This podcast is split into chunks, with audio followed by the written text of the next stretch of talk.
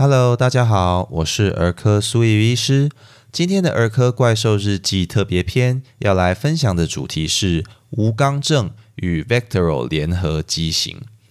那无肛症虽然不是常见的先天异常，但也不到罕见的程度，发生率大约在五千分之一。这个疾病啊，在华人圈特别受到污名化，常有人会迷信，认为是报应，或者妈妈在孕期乱吃东西，或者没照顾好自己才来造成。事实上，无肛症确切的成因目前不明，也没能归纳出到底怎么样的基因异常必定跟这个疾病有关。目前只知道这是胚胎发育过程异常所导致的疾病，以及某些染色体先天异常的孩子，例如第十八对染色体有三条的爱德华氏症候群，或者是二十一对染色体有三条的唐氏症患者，也比较容易发生这样的先天异常。那另外有一些先天异常特别容易跟无肛症一起发生哦，无肛症的患者呢，有一半就会合并这类的先天异常，我们就称之为 Vectoral 联合畸形。那其中 Vectoral V A C T E R L 之中，V 讲的就是 Vertebral 脊柱相关的异常，那 A 就是 Anorectal。肛门直肠异常，例如像无肛症。那 C 是讲 cardiac 先天性的心脏病，T 一是 tracheoesophageal 气管食道的异常，比如气管食道瘘管。R 是 renal 肾脏的异常，L 是 limb 四肢的异常。那这些异常呢，虽然可能同时来发生，但也都可以单独出现。目前并没有特定出明确的基因异常可以导致这些先天疾病同时来发生，所以我们采用联合畸形 （association） 去称呼这样的先天异常。当然，不同的先天异常会造成的健康问题，诊断方法与治疗都各有不同。那这也是属于医疗端我们的工作啦。大家刚刚讲的那些，如果记不住，呃，就算了，没关系，不太重要。那苏医师今天想要聚焦在无肛症的介绍呢，主要是因为大家对这些疾病其实不太熟悉。那罹患无肛症新生儿的父母，常常就会过度焦虑，甚至认为孩子的预后很差，是不是应该要放弃治疗等等。事实上，如果没有合并其他复杂的先天异常，无肛症的孩子在经过手术矫之后，多半都可以拥有跟正常人一样的生活，健康长大呢。所以，我们就来简单介绍一下无肛症的诊断与治疗吧。无肛症通常在出生后就可以诊断了，身体检查可以发现患者没有肛门，或者只有开口在异常位置的瘘管。一个正常的肛门呢，通常要可以看到括约肌会在受刺激时收缩，而且能让粪便顺利通过。有时会延迟诊断的原因，是因为患者在接近正常肛门的位置有漏管，可以让粪便通过。但如果你仔细检查，就会发现这些漏管欠缺正常的括约肌发育，长久下来，粪便也没有办法顺利通过，容易累积在大肠、直肠，引起腹胀、发炎等等的问题。部分无肛症患者会合并有直肠连接生殖系统或者泌尿系统的瘘管，因此会在尿液或者生殖道的分泌物中发现状似胎便的物质。那这个状况也必须怀疑患有肛门直肠畸形。随着产前检查技术的进步，无肛症确实是有可能在产前发现的。例如超音波或者核磁共振可以发现胎儿的直肠鼓胀、肛门直肠的直径特别小等等，但目前仍然不是一个容易在产前诊断的疾病。一旦诊断为无肛症，医师为了之后手术的治疗需要，常常会先让孩子不要吃奶，用点滴来支持，并且安排一系列的检查去排除前面说的那些联合畸形，例如胸部、腹部、脊柱以及四肢的 X 光。心脏、腹部以及肾脏的超音波等等。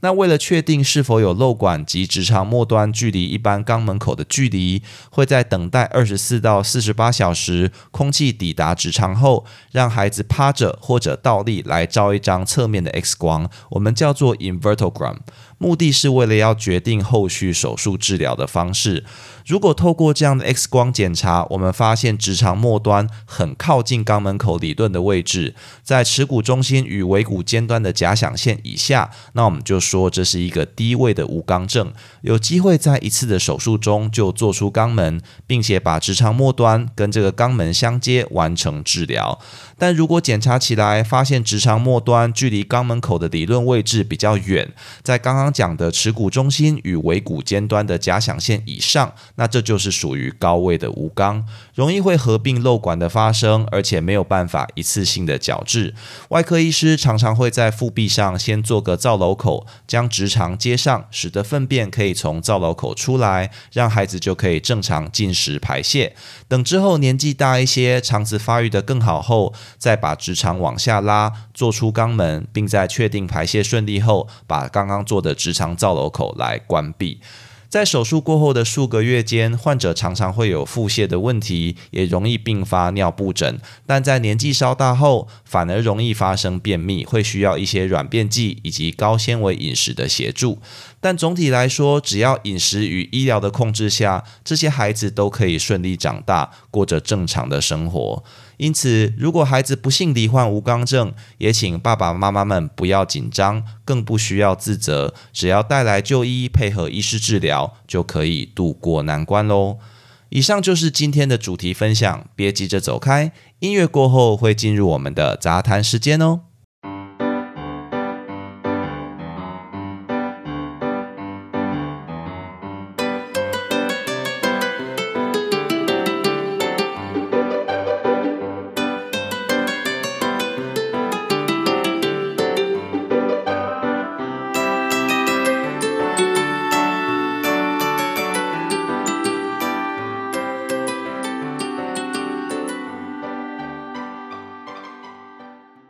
今天的杂谈时间，苏医师想跟大家分享上个周末去台大当讲师讲授 NRP，也就是新生儿急救课程的感想。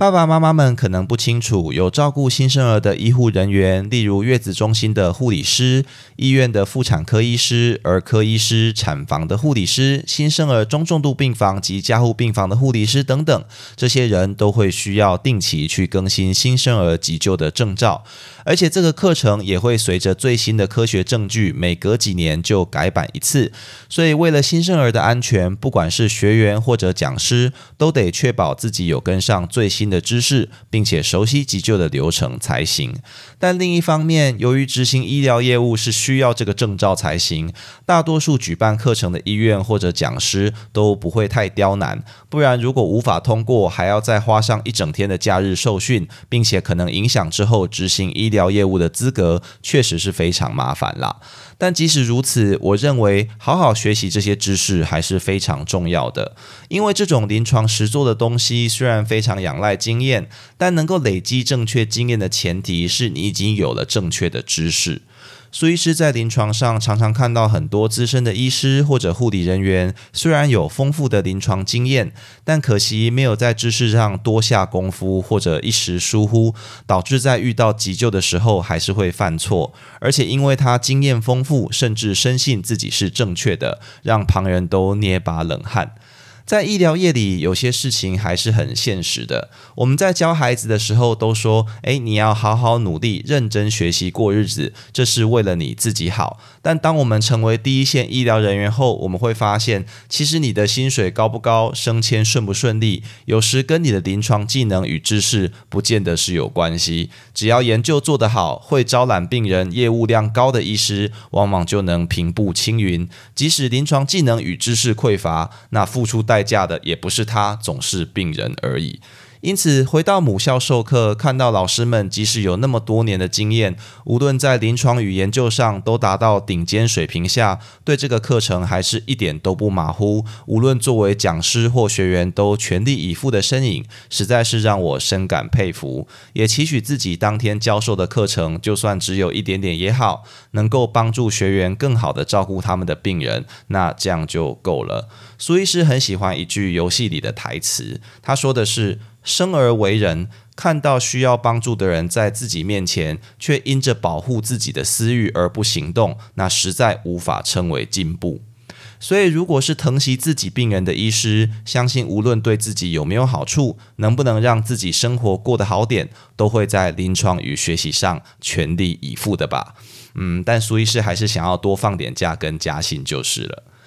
以上就是今天的全部内容。如果你喜欢本频道，欢迎按下关注、订阅，并且分享给你周遭的亲朋好友，这样就能收到本频道的最新通知，也让苏医师有动力提供大家更优质的内容喽。也欢迎各位听众到 Apple Podcast 留下你对频道的看法，或寄 email 到频道信箱，提供您宝贵的意见哦。我是苏怡医师，我们下次见。